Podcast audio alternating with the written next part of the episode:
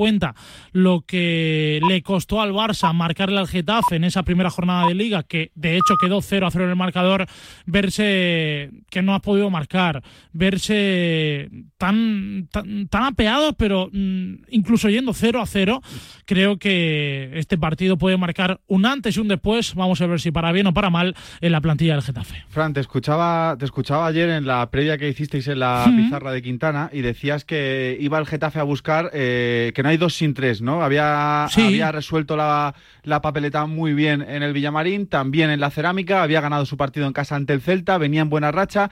¿Crees que a ver cómo lo digo, ¿crees que ese, mm, ese estar tan arriba le ha podido perjudicar un poquito hoy a Bordalás, que ha sido, bajo mi punto de vista, infiel a lo que es él y ha puesto un equipo hoy que no se ha guardado nada, ¿eh? No, a ver, yo, yo fíjate, yo lo que creo es que mm, se ha podido equivocar, pero esto es muy fácil hablar después del partido. Con el, con el periódico después del partido es fácil. Sí, pero creo que se ha equivocado en el planteamiento, pero sobre todo, porque quien sabe de fútbol es él, en el factor Ilais Moriba. Es decir, yo creo que Ilais Moriba no está al 100%. Ha querido jugar con ese factor psicológico, entiendo yo, para que Ilais Moriba intente demostrar frente a su ex equipo de qué futbolista se trata. Creo que no le ha salido bien porque eso de poner a Yen en el pivote, de ponerlo en un lateral, de ponerlo en otro, una defensa de 5, de 4, de 3, de lo que sea, sí que dentro de lo que cabe en función del partido no le ha salido mal al técnico alicantino. Por ejemplo, frente al Betis, Yen en el lateral derecho. Por ejemplo, frente al Villarreal, también Yen en el lateral derecho. Cosas que le han salido bien. Ha jugado en el izquierdo, al menos la primera parte, pero creo que lo que le ha faltado ha sido eso, en el centro del campo poner a otra figura en lugar de Ilais Moriba. ¿Sabes lo que me ha sorprendido hoy, eh, Fran? Eh, hablaban sobre todo en marcador hoy con Pablo López y Don Israel Herraiz, que... Don. Aquí ya, aquí ya cualquiera se le dice Don. ¿eh? Aquí de Don, ya. Que, el, Barça estaba apretando mucho por banda, ¿no? La, aprovechando la velocidad de Cancelo, la velocidad de, de Joao Félix, pero es que ni Diego Rico ni Juan Iglesias son jugadores lentos, Fran, que es lo que me ha sorprendido a mí. O sea, son jugadores rápidos que van bien para arriba, van bien para abajo, defienden bien. No sé si crees que por ahí también le ha podido sorprender un poquito hoy al Getafe. Yo, creo que el planteamiento del Getafe estaba claro. La, presión que viene caracterizando siempre al equipo de Bordalás, una presión alta para intentar incomodar al Fútbol Club Barcelona, pero creo que en esta ocasión Xavi le ha ganado la batalla a Bordalás. Y simplemente se pueden ver en dos tres acciones del partido, donde la primera parte, de hecho así ha venido el 1 a 0, en el que ha intentado jugar el Barça mm, más vertical que mm, lo que viene realizando las últimas semanas de competición.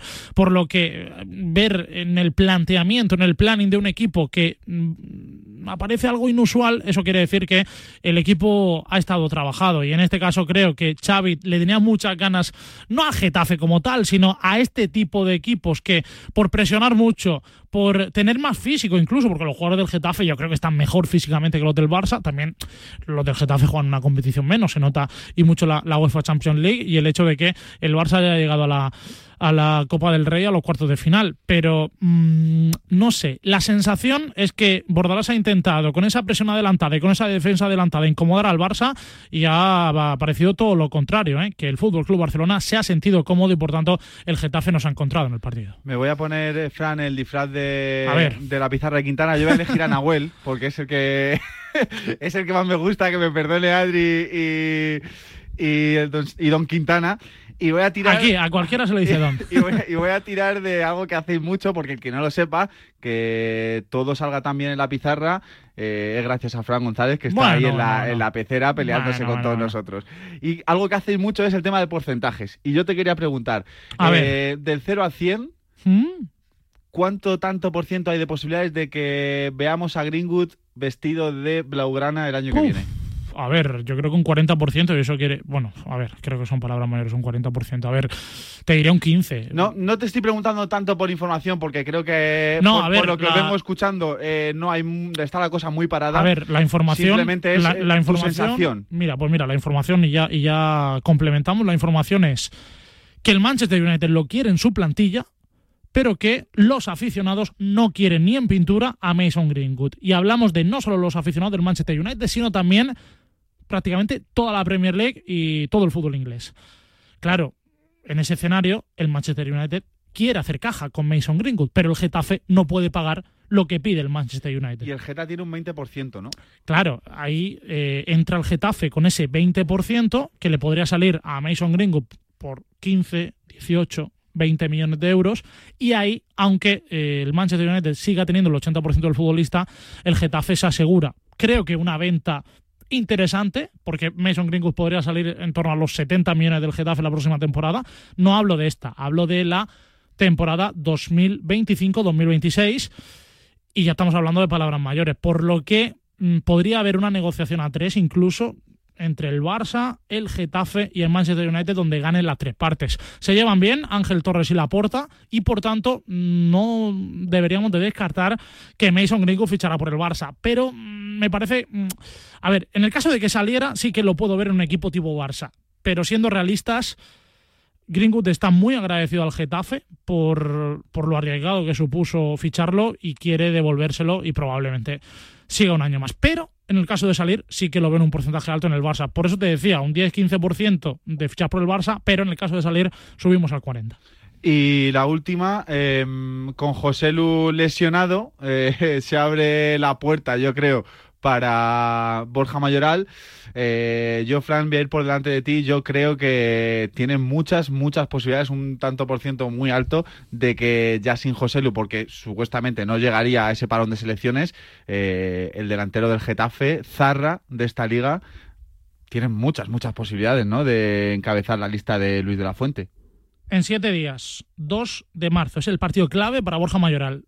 ¿Por qué? Porque juega en casa, porque juega frente a la Unión Deportiva Las Palmas, porque Álvaro Valles también está siendo seguido por parte de la Real Federación Española de Fútbol, está haciendo una muy buena temporada el guardameta del conjunto canario, también Kirian Rodríguez, aunque lo tiene más complicado por el hecho de ser medio centro, pero ahí sí que puede entrar el factor Borja Mayoral. Creo que si ve portería, creo que si hace un muy buen partido, Borja Mayoral va a ser, al menos en marzo, futbolista internacional de la selección española de fútbol. Luego, bueno, pues se juntan una serie de cábalas que no sabemos qué puede pasar, porque, por ejemplo, imagínate, el Bayern Leverkusen tiene la liga ganada, empieza Borja Iglesias otra vez a carburar y te hace goles, ya conoce la dinámica del grupo, no como el propio Borja, que sí conoce a Luis de la Fuente, pero no la, dinámica como tal. Y ahí, pues, bueno, pues podría, podría ganarle la partida el ex delantero del Betis o el jugador del Betis que está cedido en el eh, equipo de la aspirina. Pero sí que es cierto que el porcentaje es altísimo de que Borja Mayoral esté en esa lista para el parón de marzo. ¿Nos dejamos algo para cerrar? Bueno, nada, que el eh, Getafe no ha hecho un gran partido. Creo que es un partido de suspenso, uno de los primeros suspensos de la temporada, si me lo permite, Sergio, porque un 4-0 en contra no es ni mucho menos un gran partido. No se ha visto ese Getafe reconocible. Creo que en ningún momento, al margen de alguna acción individual de que ha ido de más a menos en el partido, no se ha visto a un gran Getafe. Y creo que esto lo tiene que cambiar el equipo de Bordalás fuera de casa, sobre todo, que venía, como repasábamos Pizarre, como hablábamos, de hacer dos muy buenos partidos frente al Villarreal y frente al Betis, pero hoy frente al Barça no ha sido posible puntuar. Y si el Getafe quiere estar en Europa, a todos y cada uno de los equipos de esta liga le tiene que competir. Siete partidos en casa le quedan a Getafe yo creo que, oye, ganando más de la mitad, pues los números pueden cuadrar, ¿eh, Fran? Sí, a ver, eh, Getafe Las Palmas, Getafe Girona, Getafe Real Sociedad, Getafe Athletic Club, Getafe Atlético de Madrid y Getafe Mallorca. No es un calendario fácil, al menos como local en el Coliseum, pero sí que si le gana a la Unión Deportiva Las Palmas la próxima semana, recordemos, sábado seis y media de la tarde, el Getafe incluso podría estar cerca de adelantar en la clasificación a la Unión Deportiva Las Palmas y eso supondría, pues bueno, un mini golpe en eh, esas aspiraciones, yo creo que de UEFA Conference League. Fran González, gracias por estar en goles. Gracias, Sergio. Chao. Goles, simplemente periodismo de etiqueta. Venga, que vamos con la previa del partidazo de mañana a las 9 de la noche en el Santiago Bernabéu. El Real Madrid, tras visitar Leipzig y Vallecas, pues vuelve al Bernabéu, donde encadena ya 17 partidos consecutivos invictos, recibe al Sevilla. La vuelta de Ramos a la que fue su casa durante tanto tiempo. Miguel Ángel Toribio, buenas noches. ¿Qué tal, Sergio? Buenas noches. ¿Cómo llega este Real Madrid eh, después de, como decía antes, 17 partidos invicto, aunque eh, su salida a Vallecas pues fue un pequeño traspié, ¿no?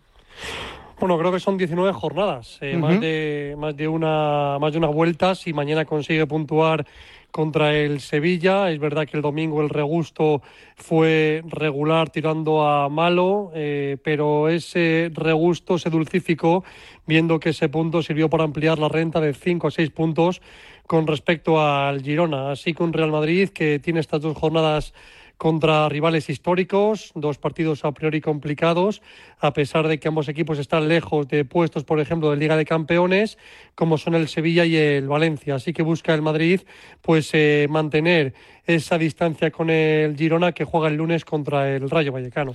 Nombres propios, Tori, esta mañana en sala de prensa, eh, Modric y Tony Cross. De Modric solemos hablar tú y yo mucho los sábados y de Tony Cross con esta noticia de que vuelve a la selección, pues no sé cómo le ha sentado, cómo has visto tú en relación a este tema a Carleto Ancelotti. Bueno, en el caso de Tony Cross, yo creo que Ancelotti ha venido a decir que Cross va a renovar. Lo mejor es que lo escuchemos y sobre todo escuchar con atención la pista que da el italiano acerca del futuro de Tony Cross. No, yo no voy a aconsejar a Oslo de lo que tiene que hacer. él creo que tiene, no, es mi hijo, yo puedo aconsejar a mi hijo. Entonces él tiene toda la capacidad mental para elegir lo que quiere en el futuro. Él es una, persona muy responsable. él tiene una idea muy clara de lo que va a ser su futuro. Él quiere, quiere parar el día que ve que su nivel ha bajado. Entonces, hasta que él no ve esto, eh, yo creo que él va a seguir.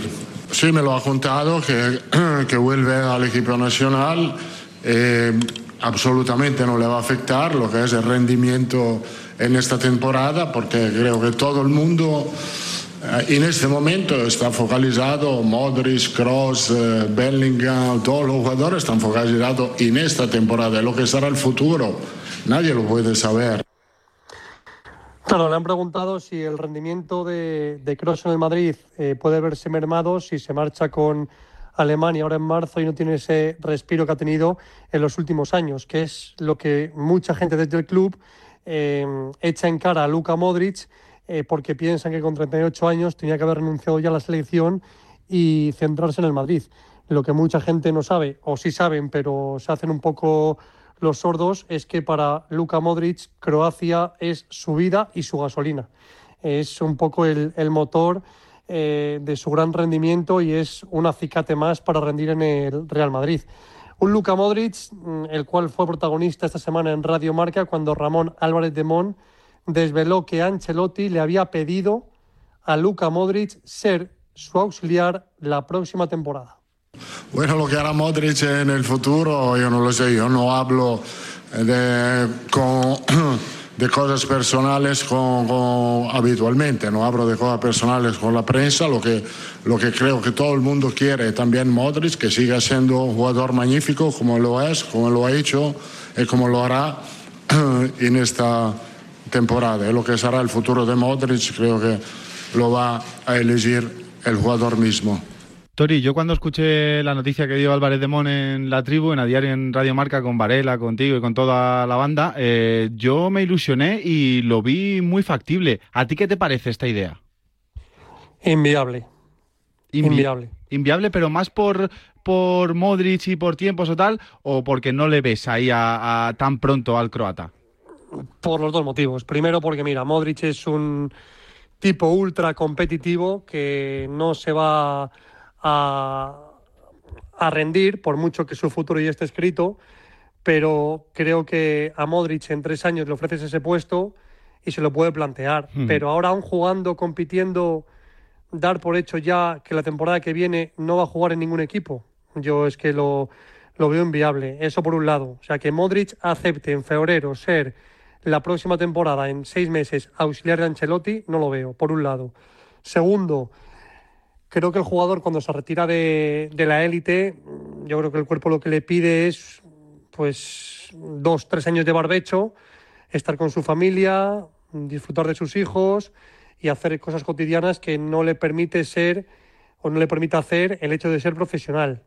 Y tres, de verdad, ¿Es sano para un vestuario que un futbolista que ha sido tu compañero en los últimos 2, 3, 4, 5, 6, 7, 8, 9, 10 años, como el caso de, de Carvajal, el caso de, de Cross, el caso de Nacho, eh, ¿es sano que de repente pase a ser tu jefe? Es un poco raro, ¿no? No sé, mmm, no veo sinceramente que luego seguramente sea la función que tiene ahora de ser eh, correa de transmisión de lo que es el Madrid entre veteranos y jóvenes, pero un poco lo que hizo un poco lo que hizo Marcelo el año pasado, Tori. Claro, y Marcelo al final reconocía que se resignó a su rol. Y porque Marcelo al final, eh, la última temporada en la que estuvo, que creo que fue la de la, la de la decimocuarta. Cuarta, eso es. Sí, pues al final él vio que en ese Madrid no tenía hueco. Eh, con Camavinga, con Mendy y que estaba fuera de forma, pero Modric no está fuera de forma. Entonces, claro, eh, a un jugador tan competitivo como Modric, quiero retirarle tan sutilmente, no sé, es que es como si, no quiero poner nombres, pero como si de repente, pues a una eh, institución, una leyenda de la radio le dice, mira, vas a dejar de hacer antena, pero tranquilo, que vas a estar produciendo el programa. Pues hombre, yo creo que es una forma de retirarle, ¿no? De decir, oye, que no vales para esto y siéntate aquí al otro lado del cristal, pero sigues vinculado a la radio no sé, me parece que, es eh, una invitación a Modric a que se retire y Modric, mm, sabiendo que tiene muy complicado, por no imposible, renovar, eh, yo creo que no quiere resignarse y reconocer que la temporada que viene ya no vale para el fútbol. Y, tampoco creo que le tiene que estar, y esto ya es opinión personal, tampoco creo que le esté sentando bien al croata que muchos le den a Mbappé el número 10 de su camiseta. Tori, antes de ir con una posible alineación y con alguna baja que creo que recupera el Real Madrid para el partido de mañana, ¿cómo ha sentado en el club, en el club blanco la denuncia del Sevilla ante el comité de competición por el vídeo de Real Madrid Televisión contra los árbitros de mañana, contra Díaz de Mera y González Fuertes? Bueno, leíamos a José Félix Díaz a media tarde en marca.com que al Madrid le da igual. Son palabras eh, que salen de, de, de, Valdebebas, de la zona más noble de Valdebebas, donde ya están, recordemos, oficinas, despachos y demás de gente que manda. Y, bueno, pues el Madrid, eh, no voy a decir oídos sordos, pero tranquilidad absoluta ante esa denuncia del Sevilla que ya alzó la voz antes de enfrentarse al Barcelona por el caso Negreira. Es que yo, Tori, y hago una reflexión aquí, es un poco una pedrada que tengo. Yo creo que Real Madrid Televisión eh, lo ven, que me perdonen, cuatro gatos, creo que no influye y que también influyen medios de otros clubes como puede ser Mundo Deportivo, Sport, cuando sacan portadas, esto ha sido un robo o esto tal, creo que eso también influye y si puestos a influir, aquí influimos todos, ¿no? Creo, vamos. Bueno, esto es un debate periodístico y pues también seguramente ético, ¿no? Pero Real Madrid Televisión tiene su, canal propio, eh, que es una televisión. Creo que es el único equipo a nivel profesional que tiene una televisión. Eh, pero el resto de equipos tienen sus canales propios, que son canales digitales, ¿no? Efectivamente. Redes sociales y demás. Y, bueno, creo que no, voy o sea, no me voy a meter en audiencias y en quién ve más quién, pero es verdad que el Madrid todo lo que hace se magnifica porque es noticia. Pero si este vídeo, pues, o hay un tuit un poco polémico de cualquier equipo, pues también resonaría porque los medios de comunicación se hacen eco. eso iba, Entonces, eso por un lado. Eh, que Real Madrid Televisión, como Televisión del Madrid, pueda hacer lo que quiera, efectivamente. Que eh, piensa que su manera de defender los intereses es esta, pues adelante con ello. Eh, a mí si me preguntas como, como periodista o como aficionado al fútbol, creo que mm, le sobra. Creo que al Madrid no le hace falta llevar a cabo, no sé si esta presión, si esta campaña, si esta denuncia, si esta queja. Eh, yo creo que le sobra, que no aporta nada y que eh, al Madrid todo lo bien que le hace Ancelotti, esto es una mácula y una mancha que creo que no le ayuda. Eh, porque es que, mm, sinceramente, creo que no consigue nada. Creo que no consigue nada. Tori, cerramos con un 11 mañana. Lo importante, muchas bajas, hasta siete, sin Courtois, Alaba, Militao, tampoco Bellingham. Veremos a ver si está para la semana que viene en Mestalla, si no ya para el RB Leipzig. Sin Joselu, que va a estar de baja las próximas tres semanas. Y si los sancionados, Camavinga y Carvajal. Así que mm, apostamos por este 11 con Lunin entre palos, defensa para Lucas Vázquez con Rudiger que regresa tras lesión, con Nacho y con Mendy que regresa tras sanción. En el medio adelanta su posición Chuamení.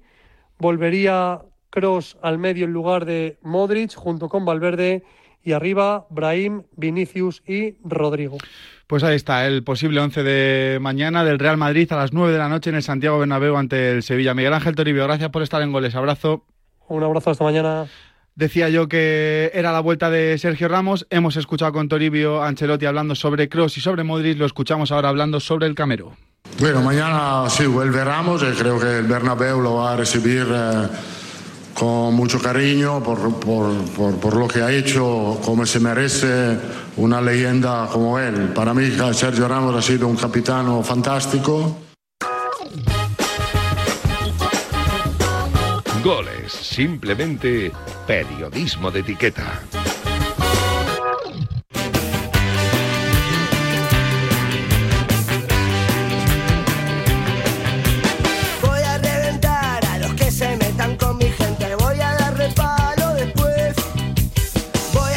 Qué ganas tenía de charlas de fútbol en este goles de marcador de Radio Marca con el invitado que voy a presentar ahora mismo, un entrenador uruguayo con pasado en nuestro fútbol, un grande, actualmente sin equipo, pero seguro que viendo mucho fútbol y no sé si preparado o no para una nueva aventura. Esta noche está con nosotros el señor Don Martín Lasarte, entrenador. Muy buenas noches, ¿cómo estás? Buenas noches, ¿cómo estás tú? Muchas gracias. ¿Qué tal va todo, mister? Me imagino que disfrutando, me comentaba fuera de micro que estás en Uruguay, buen tiempo, me imagino que viendo fútbol, disfrutando, ¿no?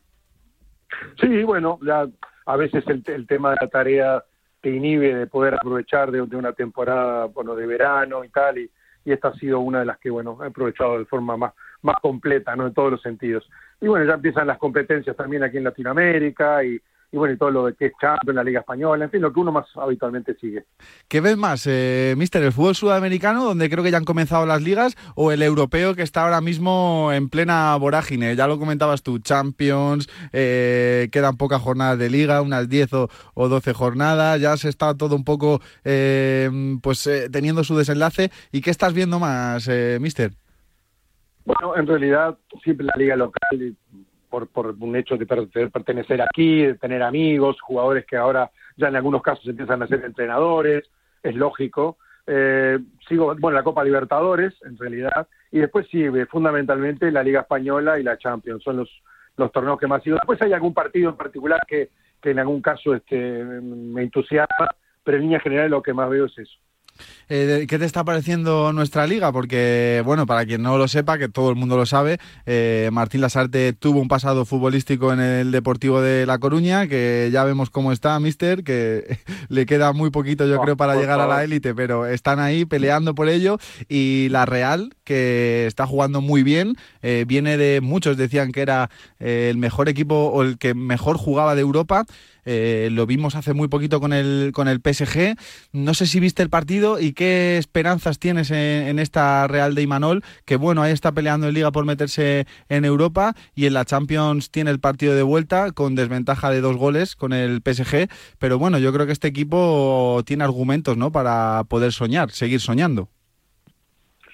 Sí, sin duda. Yo, a ver, eh, que tú puedas perder de visita frente a un rival de estas características como es el PSG, bueno, parece, no digo lógico, pero no, no, no, tampoco hay que, temer a nada lo que pueda ocurrir después. Comparto contigo, no sé si el fútbol, el mejor fútbol de, Europa, pero sin duda alguna cada partido de la Real Sociedad es un disfrute, ¿no? Esto es un trabajo, no es algo, digamos, que se dé por, por generación espontánea, esto es algo que, que ha venido ocurriendo a lo largo de los años, el mantener y darle continuidad al entrenador de casa, con muchos jugadores de casa, con muy buena elección de futbolistas que vienen de afuera, extranjeros o, o incluso españoles, pero que muy bien elegidos. Eh, en fin, eh, es consecuencia de un trabajo muy bien hecho, es que, bueno, lógicamente tiene su, su base Animanol, pero también, este bueno, la, el presidente, Phil Joking, ¿no? Todos tienen tienen su que ver, ¿no? Eh, tú llegaste, Mister, en un momento muy complicado de la historia de la Real Sociedad. Eh, estaban en segunda, eh, la situación económica del club no era buena, había mucho revuelo en torno a lo institucional, por así decirlo. conseguiste el ascenso a primera, ganando la, la liga. Además, en tu siguiente temporada lo mantuviste en la categoría. Algo muy importante para lo que es hoy la Real, ¿no? ¿Cómo recuerdas esa época, Mister? Y bueno, de alguna manera fue, no sé, no sé, un, un, pequeño pasito, el primer peldaño, ¿no? De una, de una escalera muy larga, muy importante.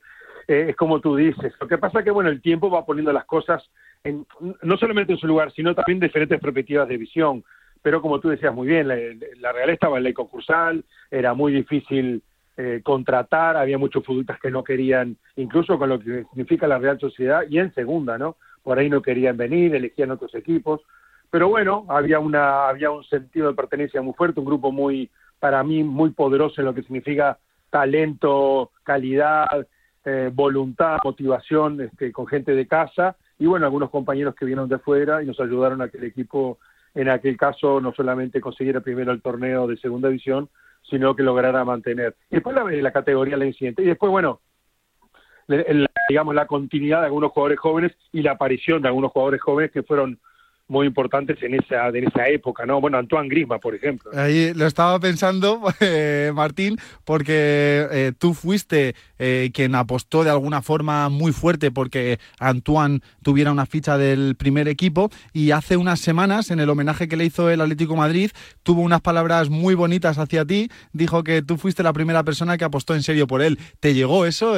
¿lo, ¿lo, viste? ¿Te, llegó hasta, hasta Uruguay las palabras de, del francés? Que entre otras cosas, mister, ya parece un uruguayo más. Toma mate, eh, tiene acento uruguayo, es una cosa, vamos.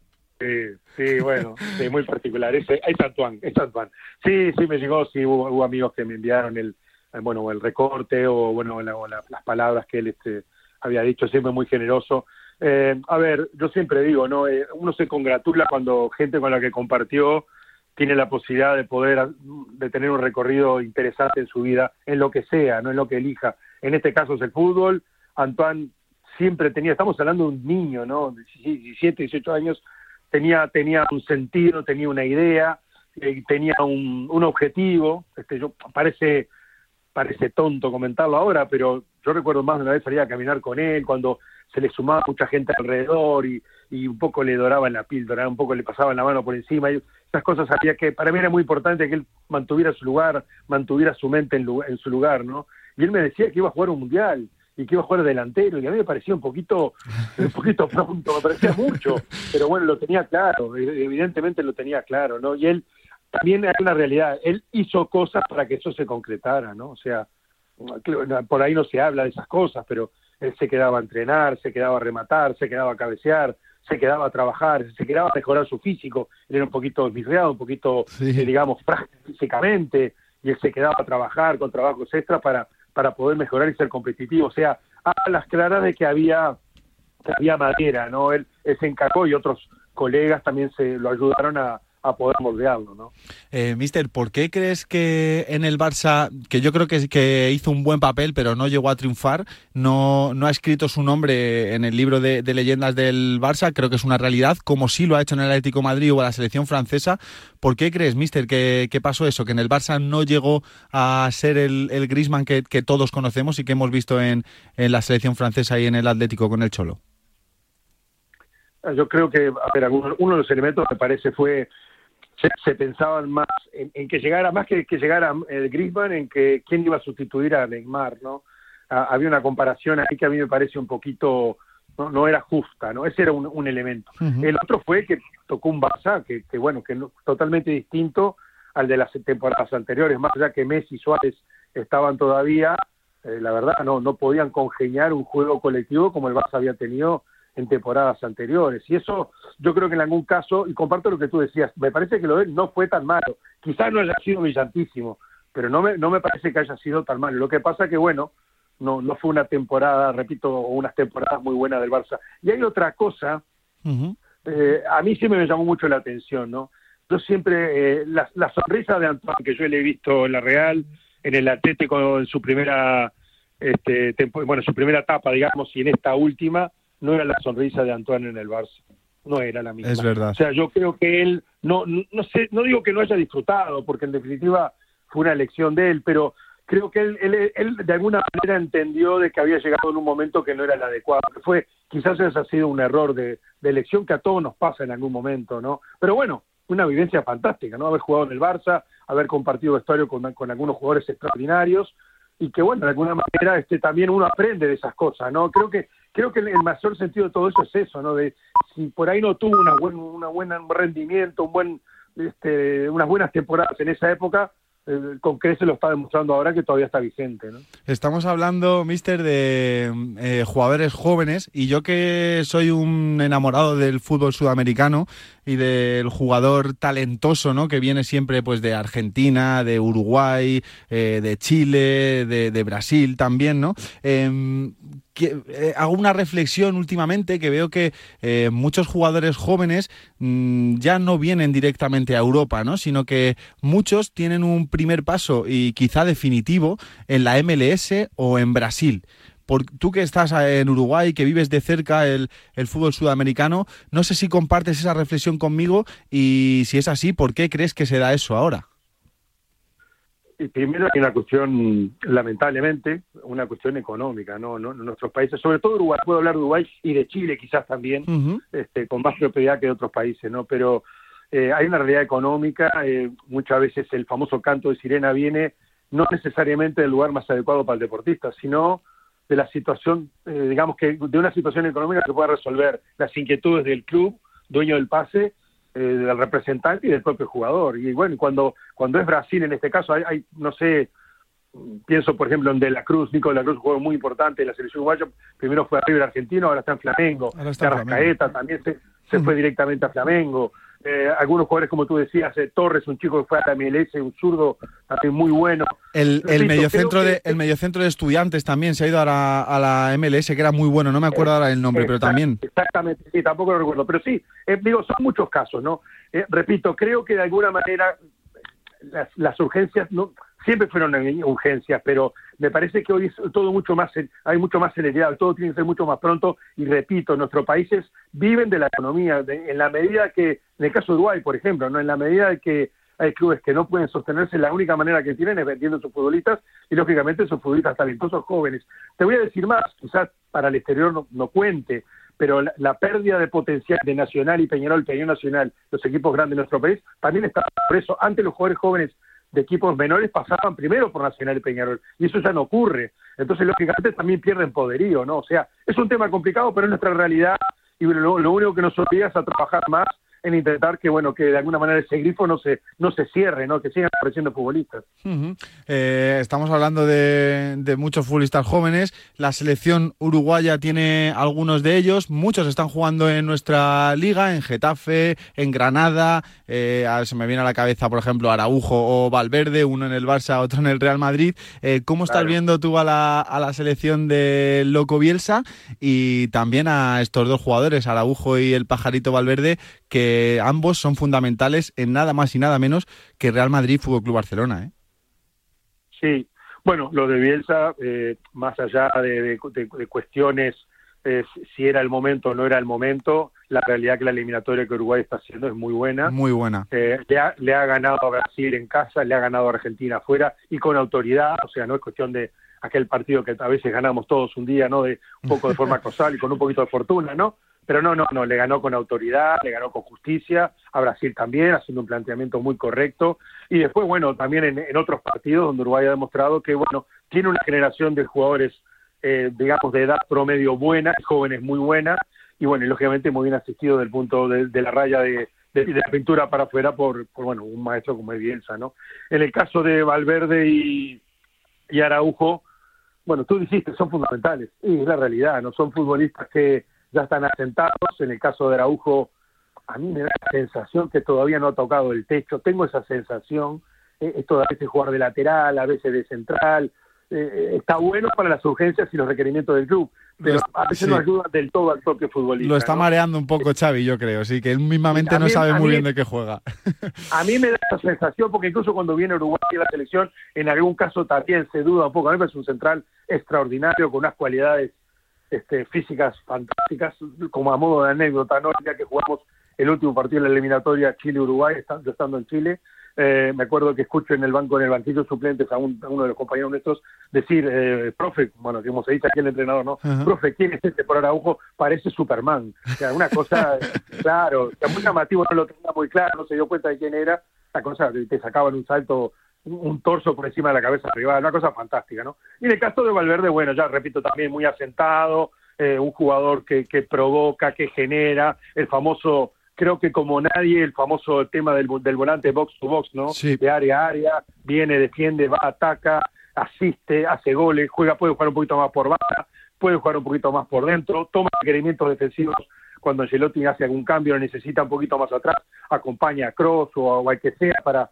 para hacerlo eso con, mucha calidad. Me parece que está muy asentado y bueno, madurando mucho, ¿no? Siendo mucho más jugador cada vez. Nosotros nos alegramos mucho de que haya sacado un huequito para estar con nosotros esta noche y charlar de fútbol. Nos ha encantado, espero que a ti también.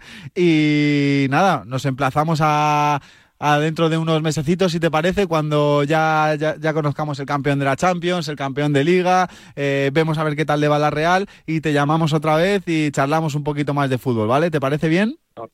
me encanta. Muchísimas gracias. Un abrazo grande. Un abrazo y mucha suerte, mister. Abrazo enorme. Seguimos aquí en Goles, Sintonía de la M Roja.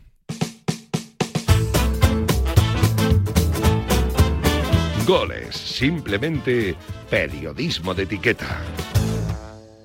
Y.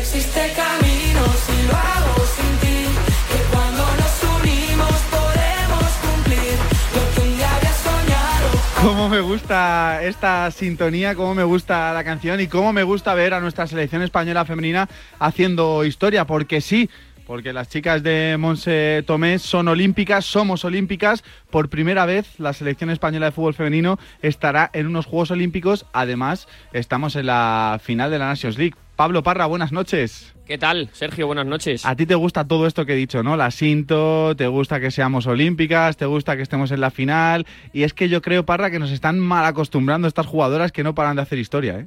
Sí, la verdad que sí. De hecho, me gusta mucho porque esta es la canción que ponían en el Mundial de Australia y de Nueva Zelanda cuando marcábamos un gol. Entonces, eh, cada vez que la escucho me, me, acuerdo de ello. Te confieso que alguna vez en el, en el gimnasio me la pongo y yo creo sinceramente que pocas veces una artista o un artista han clavado tanto una canción, ¿no? Porque da la sensación de que con esta, con esta selección lo mejor siempre está por venir.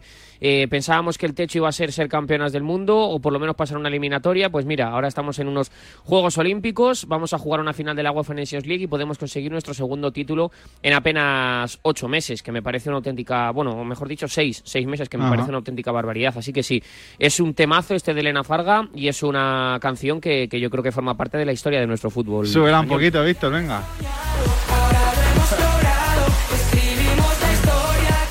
¿Cómo te envidio, Parra? Porque no paras de contar eh, hechos históricos de esta selección que ayer pues certificó su pase a la final, una final que será el miércoles 28 de febrero en La Cartuja. Y también somos olímpicas. Empezamos por lo de ayer, 3-0 ante Países Bajos. Jenny Hermoso, Aitana Bonmatí y Ona hicieron los goles. ¿Cómo viste todo el partido, Parra? A mí me pareció una primera parte sensacional de la selección española. Fue un recital, ¿eh? Sí. Yo creo que, que Países Bajos... A ver, claro, al final el aficionado que no es que no, que no sigue el fútbol femenino fin de semana tras fin de semana.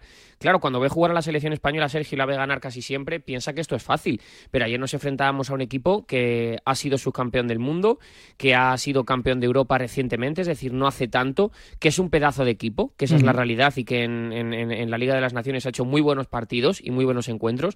Y nos enfrentábamos sobre todo a una jugadora que a mí me parece absolutamente brutal, aunque no esté en su mejor momento, que es Berenstein. Conseguimos controlarla, conseguimos evitar que nos hicieran carreras largas, estuvo bien Catacoy jugando adelantada y luego el partido entró en un proceso de maduración hasta que apareció la magia de Jenny Hermoso, que es verdad que no estuvo especialmente bien, no creo que fuera ni uno de los 50 mejores partidos de Jenny, pero que yo te digo una cosa, eh, hablando de fútbol en global, yo hay pocos, eh, pocas personas en la historia del fútbol que les recuerdo que tengan el juego de pies en una baldosa que tenga Jenny. Me parece una cosa absolutamente tremenda. Coge un balón ahí en la media luna del área, empieza a, bailar con, la pelota y luego consigue definir a la salida de, de Van Donselar. Así que yo creo que fue un, gran partido. Creo que, España se mostró muy seria y mira, oye, pues nos clasificamos para unos Juegos Olímpicos que la verdad, como tú has dicho, ahora estamos acostumbrados a, a contar cosas bonitas de la selección femenina. Yo cuando llegué a la selección femenina, que fue en el 2017, esto era una utopía. Yo, sinceramente, no sabía ni siquiera que, mm, que, los Juegos Olímpicos, y te soy sincero, a nivel femenino eh, eran absolutos y no sub-23 como es en el fútbol masculino. Y ahora, pues son una realidad. Ahora una niña, ahora mi prima, puede soñar con, con ser olímpica porque estas mujeres han demostrado que, es posible. La próxima lucha de estas jugadoras, eh, que por otro lado, todos esos tuiteros odiosos van a tener que seguir tragando, eh, porque la semana que viene, miércoles 28, tenemos una nueva final contra Francia. ¿Qué podemos decir del rival, Parra? Que creo, por lo que he podido leer un poquito esta mañana y escucharos a vosotros, a Menayo, a ti y tal, eh, que viene con una baja sensible, ¿no? La de la defensa eres Renard. Sí, que podría ser una de las mejores jugadoras del, del planeta. Eh, el otro día fantaseábamos con Menayo, ¿no? El duelo de Hervé Renard eh, con, con, Irene Paredes en un área, ¿no? Que aquello pues sería, sería una batalla aérea absolutamente espectacular. Sí, pero aún así Francia es un muy buen equipo, es muy físico, eh, es capaz de, jugar en varios contextos y, y yo creo que al final ahora mismo si es verdad, Sergio, que pasa un poco como con la... Yo lo comparo con la selección española del año 2010, la masculina, me refiero, para que la gente un poco lo entienda. Vas a jugar y vas con la tranquilidad de saber que somos mejores que las demás. Es la realidad, es decir, eh, vas a jugar y sabes que puede haber un partido complicado, que, mm, bueno, pues lo, que pasó en Pontevedra, por ejemplo, te puede ocurrir en un partido, es raro y extraño, ¿no? Ver que sales con 10, pero bueno, te pasa un día, es un accidente, bueno, pues que pierdes ese partido y ya está, no, no puede ser infalible nunca. Pero, pero que somos superiores y creo que de nosotras mismas depende el, poder ganar a quien, a quien queramos. Yo creo que, vamos a salir a dominar el partido, creo sinceramente que somos mejor equipo que, que Francia y, bueno, pues en una final absolutamente todo puede pasar, pero, pero yo creo que además con jugadoras como Aitana, con, con futbolistas que demostraron muchísimo como Laia Alessandri, que hay que poner mucho valor a Laia. Ayer se come el marrón de jugar de medio centro cuando si echas un poco un vistazo ¿no? a la esfera global de, de, mediocentros puros del fútbol femenino en España, Patrick Guijarro no está en la selección por temas extradeportivos, Virginia Torrecilla, que podía haber sido una líder en el centro del campo y lo fue en el Mundial de, Francia, tampoco está, ya incluso ha dejado el fútbol por, la, la situación que vivió, tampoco está Damaris Segurrola, que está en Países Bajos, Tampoco está Teria Belleira, a la que se ha reconvertido a pivote en la, en la selección y tiene que jugar la quinta pivote de España, que fue Laia Alexandri. Con lo cual, pues bueno, yo creo que hay que poner mucho en valor a, a Laia, que creo que también hizo un partidazo. Ayer os escuchaba en la retransmisión, no me acuerdo quién lo contó, perdóname, que me disculpen, eh, pero decían que Laia Alexandri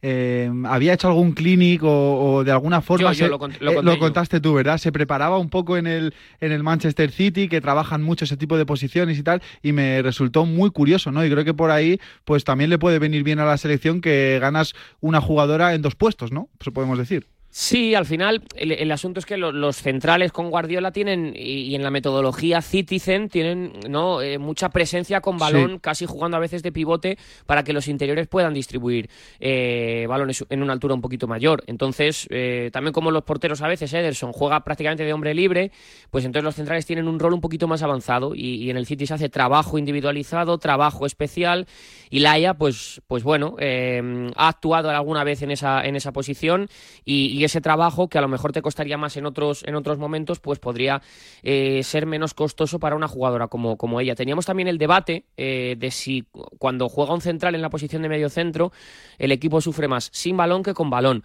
Y daba la sensación, luego eh, yo creo que concluimos todos que con balón, ¿no? Porque al final el, puesto central es diferente, pero yo creo que ayer Laia estuvo muy bien, aseguró mucho en los pases, tuvo un gran despliegue físico y permitió, entre otras cosas, pues que Jenny, que evidentemente los años van pasando para todos por desgracia, seguramente tenga menos trabajo físico y menos desgaste y menos recorrido que, en otros momentos mm, de, su carrera, eso que, que Laia juegue ahí, tenga el despliegue que tiene, pues le permite a lo mejor poder tener eh, o cubrir esa carencia defensiva que a lo mejor te puede dar una jugadora que luego con balón ya demostró ser diferencial. Ayer, Parra, vamos a escuchar protagonistas antes de preguntarte por un tema que quiero aclarar contigo aquí en, Goles de Marcador. Vamos a hablar de Alexia Putellas, pero antes vamos a escuchar protagonistas porque ayer Vicky López eh, fue la española más joven en debutar con la selección española, 17 años, la joven futbolista, y esto decía después del partido, Vicky. Sí, muy contenta, la verdad. Agradecer a Monse la oportunidad y seguiré trabajando para que sean muchos más partidos con la selección. Oye, te han manteado al final y todas las compañeras, ¿cómo ha sido eso? Sí, soy vergonzosa, no me, no me gustan estas cosas, pero agradezco el apoyo que me han ofrecido desde el primer momento que he llegado y estoy muy agradecida de que sean mis compañeras. Esta era Vicky, muy agradecida, muy ilusionada por su debut y vamos a escuchar a Monse Tomé, la seleccionadora. Estamos contentos con, con el trabajo realizado y también que son un equipo, somos un equipo que merecíamos estar en los Juegos Olímpicos por todas las anteriores que han luchado por querer estar y no pudieron, por las que pues vivieron ese, esos momentos ¿no? de, del barro y que ahora pues estas tengan la oportunidad de, poder disfrutarlo con la mezcla que tenemos en el equipo de jugadoras con experiencia con jugadoras jóvenes. Parra, ¿hay caso Alexia? Bueno, ayer no Porque jugó. ayer no jugó y creo que no estaba ni en la convocatoria para el partido. ¿Se vistió de corto? No, eh, estuvo con el, con el chándal junto a Tera Belleira, sentadas las dos, la una al lado de, la otra. Y, bueno, yo, a ver, eh, creo que hubo caso Alexia con la convocatoria. En el Barça sentó muy, muy, muy mal. Lo hablábamos tú y yo en la redacción, me acuerdo que me lo contaste, sí pero bueno, yo creo que ayer al final eh, Monse Tomé cumplió con, lo que dijo, ¿no? Eh, Alexia completó todo el entrenamiento, eh, Sergio, el, día previo al, encuentro, mm, en, su totalidad, estuvo lanzando libres directos con todas sus compañeras, bueno, en fin, estuvo trabajando al mismo ritmo que las demás, yo creo que ella, cuando se va hacia, hacia la bocana de vestuarios, se ve y se da cuenta de que, mm, de que no, de que, de que no puede estar y esa conversación con Monse Tomé, pues imagino que debió ser, que debió ser decisiva. Alexia es una jugadora con una ascendencia brutal en el vestuario, Sergio. El cuerpo técnico valoró mucho el trabajo que hizo durante el, durante el Mundial, donde a nivel futbolístico no estuvo. Esa es la realidad y cualquiera que haya visto a Alexia en su prime, como, como se dice ahora mm, eh, en los modernos, se da cuenta de que no estuvo en, su nivel, pero sí que estuvo a la hora de, ayudar, de hacer grupo, de pues eso, de, poder sumar desde la faceta que pudo. Así que el cuerpo técnico valoró mucho eso. En el Barça no, no está gustando que esté allí en la selección, pero yo sinceramente lo entiendo. Y, cuando hay una jugadora que tiene tanta ascendencia y es tan importante, pues a mí me parece que, lo lógico y lo normal es que esté junto al resto de sus compañeras, más si cabe cuando ya quiere estar ahí. Tiro un poco más de sensaciones, no tanto de información, porque creo que eh, pues está todo muy hermético en torno a la renovación de Alexia, pero ¿esto crees que puede afectar a ese acercamiento Fútbol Club Barcelona jugadora para una posible renovación? Es, una pregunta muy difícil. Eh, yo diría que no debería. Es decir, eh, a ver, siendo un poco fríos, ¿no? Y sin el, sin el calentón de, de, lo que, de lo que puede ser el momento de enterarte por la convocatoria y demás, al peso en el Fútbol Club Barcelona hay muy pocas jugadoras que se vaya, vayan a quedar haciendo trabajo en la ciudad del fútbol, en, en la Masía, en el, en el centro de entrenamiento del Barça. Eh, muy pocas, porque todas, prácticamente todas son internacionales con sus equipos. De memoria, pues por ejemplo, Katakoy es internacional con su equipo, Engen, Ona Badge, eh, Lucy Bronze, eh, no sé, Keira Walsh, Patrick Guijarro no por la situación que, que está, arriba Mariona, Salma, Aitana, la propia Alexia, no sé, es que va a ser sesiones de entrenamiento prácticamente con el Barça. Em, entonces, yo creo que prácticamente es una semana casi de vacaciones, entre comillas, ¿no? Porque tampoco tienes partido, no te van a hacer trabajar el viernes, a lo mejor tienes el sábado y el domingo libre. Yo creo que, sinceramente, mm, creo que eh, por lo que yo palpo un poco en el Barça no gustó, entonces no va a sumar pero yo, sinceramente, a modo de opinión, y esto es mi, opinión, humilde opinión, creo que no debería afectar. Si se cree que Alexia genera lo que, lo que está pidiendo y, el salario es justo, se debería aceptar, porque además yo creo que va a recuperar su nivel, pero, pero sí que puede afectar. Yo creo que sumar no le va a sumar por cómo ha sentado en el Barça, que ha sido bastante mal. Pues ahí está la última hora, sensaciones del caso Alexia, última hora de la selección. Para, ¿nos dejamos algo para cerrar?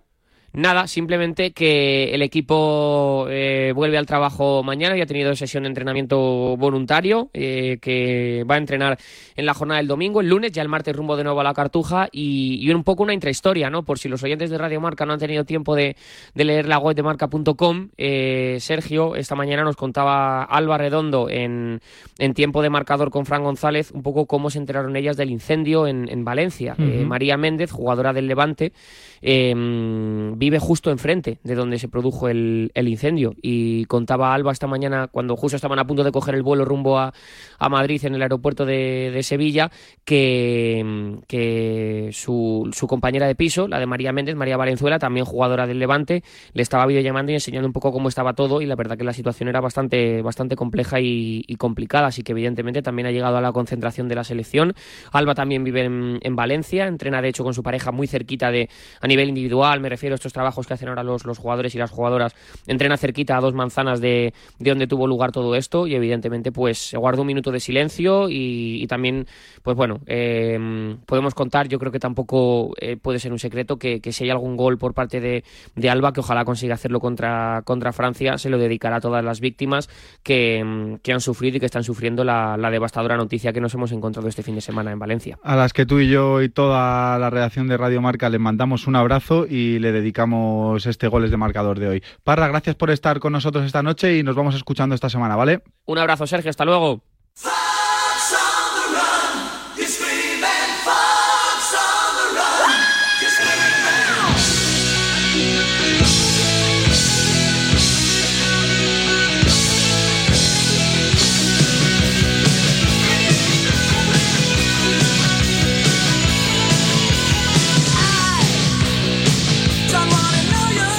Cerramos este goles de marcador de sábado con baloncesto. ¿Por qué? Porque la selección última detalles en, en su cuartel general de Guadalajara antes de viajar a Bélgica, Charleroi, para enfrentarse a la selección belga a las cinco y media de la tarde mañana domingo en esta ventana de partidos de cara al Eurobásquet 2025. Después de un primer partido en el que caímos, no nos salieron las cosas ante Letonia, pues yo creo, ahora se lo voy a preguntar a Charlie Santos, que este partido es muy importante para intentar enderezar el rumbo. Charlie, Carlos Santos, buenas noches.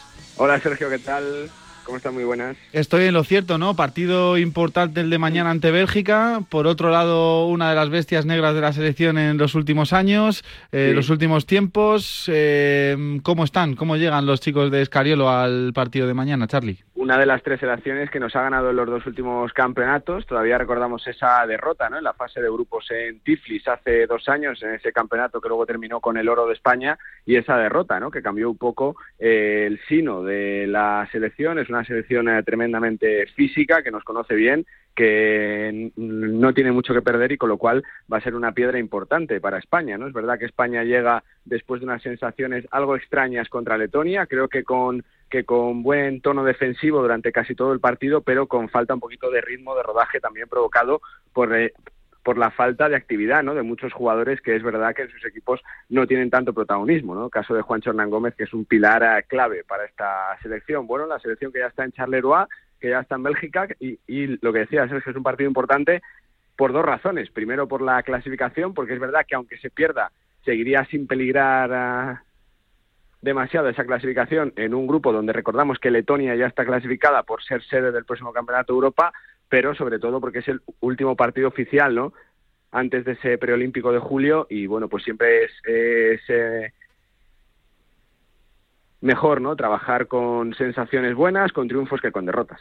Em, hablabas de la falta de ritmo, también de la falta de protagonismo que están teniendo ciertos jugadores en sus equipos. Lo resaltaba Sergio Escariolo eh, después del partido en la previa del de mañana. Y es que, Charlie, a mí me sorprendió mucho eh, el tanto protagonismo que tuvo Ricky, Juancho, Parra o Pradilla, que no, como dices tú, no están teniendo, no están siendo tan importantes en sus clubes como lo estaban siendo hasta ahora. No sé si le preocupa esto algo a Sergio Scariolo y si tú piensas que mañana eh, va a repetir la misma idea el entrenador de la selección.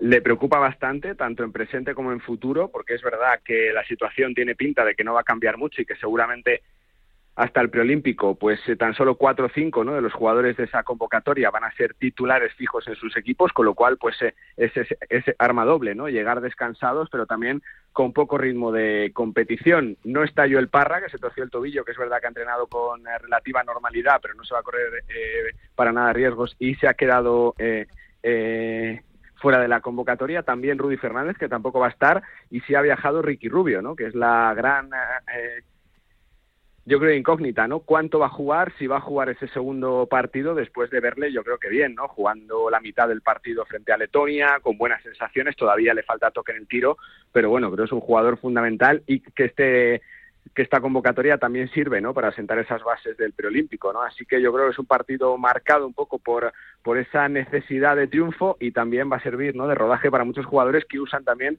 ¿por qué no estas ventanas? ¿no? Pues como escaparate para relanzar sus, sus temporadas. Caso de Juan Hernán Gómez, caso de Jaime Pradilla, ¿no? Eh, caso del propio Joel Parra o, por supuesto, Ricky Rubio, ¿no? que evidentemente, si todo sale bien, la próxima semana ya jugaría con el Barça. Así que, bueno, es una, es una circunstancia que preocupa al seleccionador, es una realidad que tenemos ahora mismo en la selección, que más de la mitad de jugadores no son eh, claves en sus equipos y son más jugadores de rotación que titulares y bueno, pues es algo con lo que hay que convivir, ¿no? Tienen que revelarse ante esa situación, querer jugar, querer ser protagonistas para afrontar ese preolímpico. Yo creo que con todos los disponibles, si no hay lesiones y si están todos bien, pues se va a contar con el mejor roster posible, ¿no? Así que a preparar bien eh, las cosas, sacar ese triunfo mañana que nos permita respirar un poquito en la clasificación y bueno, pues sobre todo llegar con buenas sensaciones para ese preolímpico donde ya se verá, ¿no? Que 14 15 jugadores se seleccionan para jugarlo, ¿no? Charlie, la última antes de despedirte eh, y ya cerrar goles, que ya me está diciendo Víctor que, nos vayamos, que ya, es muy tarde. Eh, te quería preguntar por Lorenzo Brown, porque fue muy importante en ese Eurobásquet que ganamos, que defendemos para este 2025 y no hay ni rastro del jugador nacionalizado para España. Eh, lo está haciendo bien en, en Maccabi y yo creo que podría venir bien de cara, pues no sé, a ir preparando, a ir haciendo equipo, a ir haciendo grupo para ese importante Eurobásquet que, vemos, eh, Charlie, cómo todas las selecciones pues van creciendo y al final va a estar todo muy igualado y se va a definir por detalles ya no solo el Eurobásquet, ¿no? sino el preolímpico. Es que al final También. lo estás jugando con seis selecciones, solo pasa una y ya no solo por la opción, eh, por supuesto, de podio, que también, sino por el prestigio, ¿no? El baloncesto español, quedarse fuera de los Juegos sería, sería sería un traspiés importante, ¿no? Sería el segundo gran torneo donde se la pega España y sería importante, ¿no? Sería un golpe importante. Yo creo que Lorenzo Brown tiene su disponibilidad para poder estar con la selección siempre y cuando se lo permita, porque él va a ser padre más o menos dos, tres semanas antes de ese preolímpico y bueno, pues eh, eh, le manifestó al seleccionador ¿no? en Belgrado cuando fue a visitarle que su idea es estar disponible para el preolímpico, formar parte de esa convocatoria, no pudo jugar el Campeonato del Mundo porque necesitaba descanso para afrontar la temporada con garantías con su equipo, con con lo eh, con Maccabi de Tel Aviv y bueno pues la idea la que maneja la Federación es que esté disponible no que tanto él como Ricky Rubio sean esos dos bases principales, más luego sumar pues la figura de Alberto Díaz, de Juan Núñez, que puedan ser complementos, ¿no? Esos dos jugadores. Es la idea, eh, contar con Lorenzo Brown y con Ricky Rubio. Tienen eh, por ahora ese sí de Lorenzo Brown y bueno, pues si la cosa no se tuerce, Sergio, ojalá, ¿no? Que pueda estar Lorenzo Brown porque la idea de la federación, como te decía, es contar con todos, con el propio Lorenzo, con Ricky, con Santi Aldama, con Garuba, con Billy, con Juancho, con Rudy, con Yul, con la selección más potente posible para intentar ese reto gigante de clasificarse para los Juegos. Eso será para la selección del futuro. La selección de hoy tiene un importante partido que preparar, el de mañana, cinco y media de la tarde, eh, contra Bélgica, que como ha dicho Charlie, pues es una de las selecciones que nos tiene tomada un poquito la medida en estos últimos años. Carlos Santos, gracias por estar en goles. Fuerte abrazo, buenas noches. Un abrazo. Mañana escuchamos a Charlie, a toda la banda de marcador, con este partidazo en el que esperamos que España gane. Nosotros, Víctor, ya es la hora, ya me está diciendo que nos vayamos, así que nos vamos.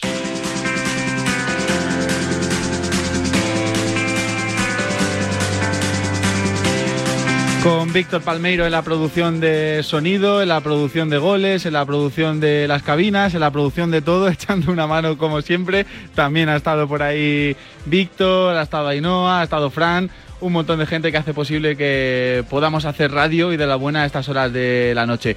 Nosotros nos vamos mañana ya con Pedro Pablo Parrado, más y mejor. Nos escuchamos el sábado. Hasta entonces, sean felices. Chao.